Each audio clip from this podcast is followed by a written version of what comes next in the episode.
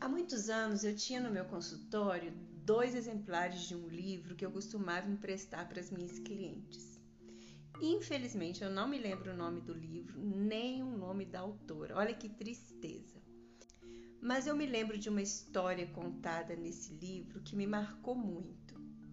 E o motivo disso é porque esta é uma história de muitas mulheres. Esta é uma história de muitas de nós.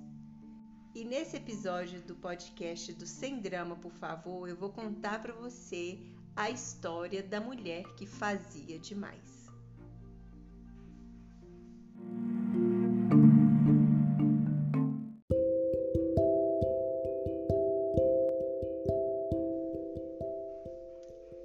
Olá, sejam bem-vindos ao podcast do Sem Drama, por favor. Eu sou a Magna, psicóloga psicoterapeuta e idealizadora desse projeto.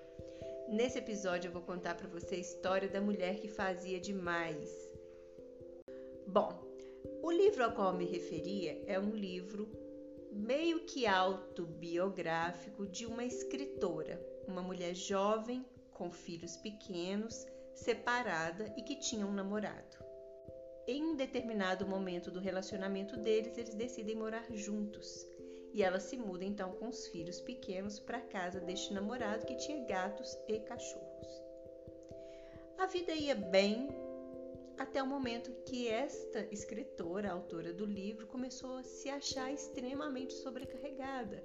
Ela não estava dando conta de uma rotina de cuidar da casa, cuidar de filhos pequenos, cuidar de gato, cuidar de cachorro e cuidar de marido. Depois de algumas tentativas e reclamações com o namorado, ela decide fazer um acordo com ele. Reclamando então da sobrecarga que ela sentia, eles decidiram dividir as tarefas diárias entre os dois e fizeram uma lista e pregaram na geladeira. Segundo ela, funcionou muito bem por mais ou menos duas semanas. Então ele fazia o que ele tinha acordado em fazer, mas com o passar do tempo, ele foi deixando de fazer e ele só fazia quando ela cobrava. E isso foi irritando, irritando, irritando a um ponto que ela disse: Eu não aguento mais isso. E ela teve a seguinte brilhante ideia: Vou sair de casa e aí ele vai sentir a minha falta. Foi então que ela chamou segundo ela, o táxi amarelo da felicidade e com seus filhos foi-se embora. E foi esperando o rapaz procurá-la, ajoelhado, implorando para que ela retornasse, dizendo para ela coisas do tipo: Pelo amor de Deus, eu não consigo viver sem você. A vida sem você é impossível. Eu preciso de você, como eu preciso do ar. Foi aí que ela encontrou na rua com uma mulher que costumava fazer faxina na casa deles. E essa mulher contou para ela a seguinte história. Poucos dias antes, ela havia sido chamada para dar faxina lá naquela casa. E a cena que ela encontrou ao chegar foi mais ou menos assim: caixas de pizza do lado da mesa, a lixeira transbordando com caixas de lasanha para microondas.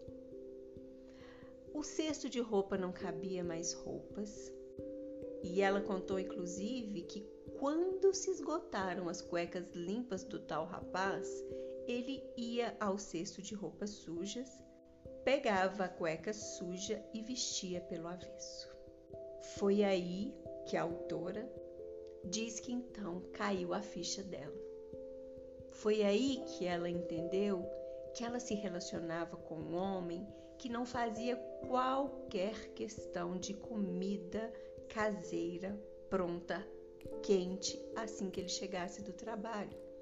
Ele era um tipo de homem que comia lasanha de micro-ondas todos os dias ou pizza e não reclamava. Ele não fazia nenhuma questão de cueca passada e dobrada na gaveta. Ele era capaz de vestir cueca suja pelo avesso para não ter que lavar. E ele não se importava com a limpeza da casa. Nesse momento, a autora entende que tudo isso que ela fazia, que ela se desdobrava entre o trabalho de escrever, os cuidados com as crianças, a limpeza da casa, ela fazia coisas para agradar um parceiro, mas ela acabava no final das contas não agradando, porque isto para ele não era valor. Talvez ele se deliciasse mais com a presença dela no sofá à noite depois do jantar, quando as crianças já estivessem dormindo. Que ela apenas ficasse lá sentada ao lado dele, mudando de canais e jogando conversa fora. Mas isso não era o que ela fazia. Na hora que ele ia para o sofá assistir alguma coisa na TV depois do jantar, ela corria para adiantar o serviço do dia seguinte para que na manhã seguinte ao acordar não tivesse nenhuma vasilha suja. E ela se esqueceu de fazer companhia para o tal namorado. Ela estava tão preocupada em fazer as coisas perfeitamente ao jeito dela que ela não olhou para o namorado e não viu que era valor para ele. Que se ela pegasse as cuecas direto do varal e colocasse na gaveta, talvez não fizesse qualquer diferença para ele. Ela percebeu que ela se esforçava tanto, mas que isso não era por ele, isto era por ela. Você, mulher, se reconhece nisso? Você se vê fazendo coisas e desejando coisas pelo outro, procurando oferecer a ele tudo, tudo, tudo que ele possa querer antes mesmo dele querer? Se você é desse tipo, essa história é para você. E eu te digo que isso não te leva a lugar nenhum além da estrada de um adoecimento físico e emocional. Tente estar mais presente.